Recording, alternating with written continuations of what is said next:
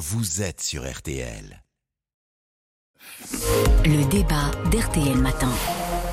L'Union européenne a donc mis un coup d'arrêt à la production de moteurs thermiques à l'horizon 2035. Seules les voitures électriques et à hydrogène seront autorisées à la vente. Alors la France est-elle prête à cette révolution C'est l'une des questions de notre débat. Bonjour Alexandra Legendre. Bonjour. Vous êtes porte-parole de la Ligue de défense des conducteurs et nous sommes en liaison avec Karima Deli. Bonjour Karima Deli. Bonjour Yves Calvi. Eurodéputée écologiste, présidente de la commission Transport et Tourisme. Dans 12 ans donc, toutes les voitures vendues en France et en Europe devront être électriques. Alexandra Legendre, vous représentez les conducteurs. La France est-elle prête à cette bascule? La France, euh, oui, euh, contrainte par l'Union européenne. Les Français, j'en suis moins convaincu, puisqu'on le voit bien, malgré toutes les subventions aujourd'hui, ce marché, il a du mal à dépasser les 12-13%, mhm. malgré, encore une fois, tous les encouragements. Et quand l'année dernière encore, vous aviez le, diesel ONI aujourd'hui, qui est à 16% de part de marché des ventes de voitures neuves. Accessoirement aussi, 6 euh, voitures sur 10 aujourd'hui circulent au diesel. Et l'électrique coûte plus cher, donc voilà, il va falloir aussi encore plus accompagner les Français pour devenir dépendants d'une seule technologie, ce qui est euh, mal, on le sait aussi. Euh, voilà, ça fait beaucoup de défis et euh, franchement, les Français, en tout cas la Ligue de défense des conducteurs, on le voit bien avec nos, notre million de sympathisants, ça passe moyen. Vous nous dites c'est pas possible, si je dois résumer en, en une phrase. Je dis, voilà, en gros c'est ça. Karima Deli, qu'est-ce que vous en pensez?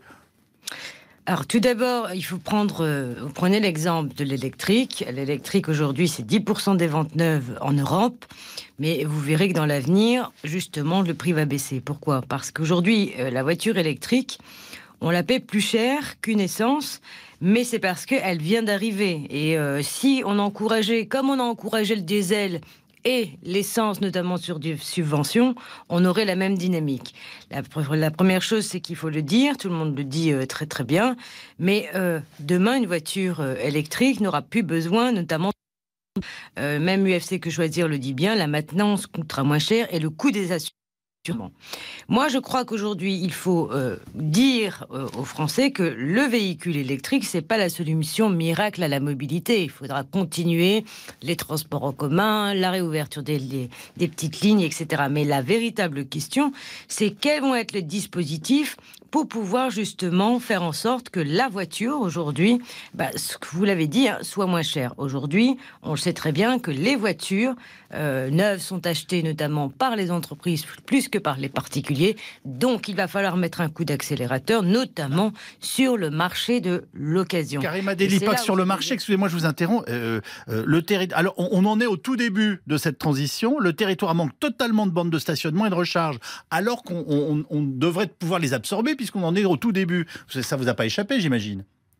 Oui, c'est pour ça que parallèlement, M. Ilkavi, on fait pas juste des normes sur le CO2 hein, au niveau européen. Hein. Actuellement, on est en train de négocier ce qu'on appelle la directive AFIR. AFIR, c'est la directive qui viendra mettre en place notamment l'ensemble des bornes d'infrastructure. Pour l'instant, on est en négociation pour dire tous les 60 km. Ça, sera déployé quand, Karim Adeli bah là, on est en train de voir le calendrier, mais aussi il faut voir la question des financements. Vous voyez, bah. on fait pas, il n'y a pas de voiture électrique sans infrastructure électrique. Donc c'est un packaging global et surtout dans cette filière automobile, je le rappelle, qui représente 13 millions de salariés au niveau européen. C'est là où on va mettre le paquet parce qu'il faut accompagner la transformation de cette filière afin de préserver ses emplois, mais aussi de rendre accessible, comme disait tout à l'heure Madame, cette voiture.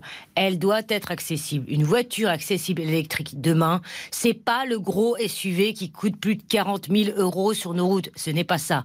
Demain, on travaillera aussi sur le poids, notamment et euh, les normes pour euh, régler cette, cette voiture, parce qu'elle doit être accessible. Accessible, ça veut dire également qu'elle prenne pas la place qu'elle devrait prendre aujourd'hui euh, dans les villes. Vous êtes rassuré, en, Alexandra Legendre, en écoutant Karima Deli ah, Bien sûr, bien sûr, je suis tout à fait rassuré, surtout quand on, quand on sait, par exemple, l'année dernière, il y a eu 1,5 million de voitures neuves vendues en France mmh. et 1,4 million de voitures de plus de 15 ans vendues. Donc quasiment la même chose. Donc il y a un total déconnexion, me semble-t-il, entre la vraie vie, c'est-à-dire c'est-à-dire les gens qui achètent, qui ont les moyens d'avoir des, voitures neuves, et puis euh, ceux qui achètent des voitures de plus de 15 ans. Et c'est à ces gens-là qu'on parle. Et en plus, avec toutes les subventions qu'on peut offrir sur une voiture électrique, on est quand même sur un prix minime, minime de 6 000 euros, mais vous avez un quart de la population qui n'a pas le début d'un euro pour acheter une voiture. Donc, encore une fois, là, il faudrait un petit peu se reconnecter sur la, vraie vie. Et puis, un dernier petit chiffre, on a 40 millions à peu près de voitures particulières en France. On a 0,8% de, de, voitures électriques. Donc, il faudra aussi traiter le problème du parc circulant, parce qu'il ne va pas disparaître comme ça par magie sous prétexte qu'on vend des voitures neuves. Votre réaction, Karima Deli? Euh, moi, je suis dans la vraie vie. Hein. Euh, moi, je suis une parlementaire qui dit qu'on a 13 ans pour s'organiser. Voyez, euh, vous allez pas, on va pas sortir. Il faut bien dire à vos auditeurs ce matin, ce n'est pas vrai. Même après 2035, il y aura encore des voitures thermiques euh, ou, hybrides. Hein. Tout le monde ne sera pas sur l'électrique. Ce n'est pas vrai. Donc moi, je suis dans la vraie vie, contrairement à ce que vous dites, Madame. Euh, on a 13 ans pour s'organiser. 13 ans, c'est pour éviter la caisse sociale qui va sévir. Donc c'est maintenant qu'il faut que on, reste pas les bras croisés comme on l'a fait pendant 10 ans. Je rappelle que j'étais à l'origine du Dieselgate, hein, et puis euh, pendant dix ans, qu'est-ce qu'on a fait? On a encouragé le diesel, l'essence, etc., sans mettre en place les alternatives. Sauf que les marchés euh, face à nous, notamment le marché chinois, il va pas nous attendre, lui. Vous voyez? Donc là, la véritable question, c'est comment on s'organise? Pendant, euh, je rappelle, les dix dernières années, la France, rien que dans le secteur automobile, nous avons perdu 100 000 emplois.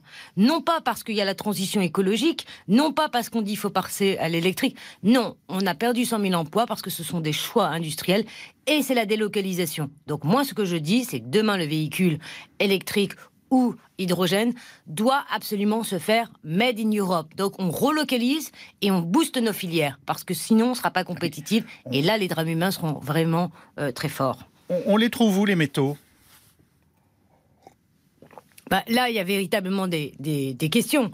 Euh, la, question euh, des, métaux, on voit aujourd'hui, on a des, on, regarde un peu en Europe, il y, a, toute une filière de lithium, etc. Moi, la vraie question, c'est la, la, la, volonté de mettre en place tout de suite une filière d'économie circulaire. On ne peut pas faire de politique industrielle si on ne pose pas le après. Tout doit être recyclé demain. Donc c'est là aussi où la filière va recycler ses métaux. Mais encore faut-il qu'elle existe. C'est la raison pour laquelle la euh, transition écologique de demain doit absolument mettre en place les outils qui permettront à cette filière de vraiment faire émerger aussi ces métiers d'économie circulaire. Et Alexandra Legendre vous répond avant de nous séparer. Eh bien, moi, je me retrouve ici dans la politique du Yaka Faucon. On oublie le temps industriel, le temps euh, euh, qui prend plusieurs années pour, cette, pour cette, euh, ce changement, cette transition. Et accessoirement, on met à nouveau des Français de côté parce que tout le monde ne va pas pouvoir participer à la transition. L'électrique est trop cher aujourd'hui. Et non, on ne va pas tout de suite être à des prix équivalents, sachant que les voitures thermiques aussi augmentent. je pense vraiment que la casse, la casse sociale, de toute façon, dans la filière, elle va exister, puisque c'est Jim Farley, le patron de Ford, qui expliquait que pour fabriquer une voiture électrique, il faut 40% de main-d'œuvre par rapport à une voiture thermique. Donc, de toute façon, effectivement, il y a beaucoup de choses à mettre en place, mais je crois que 12 euh, ans, finalement, c'est très court. Le débat ne fait que commencer.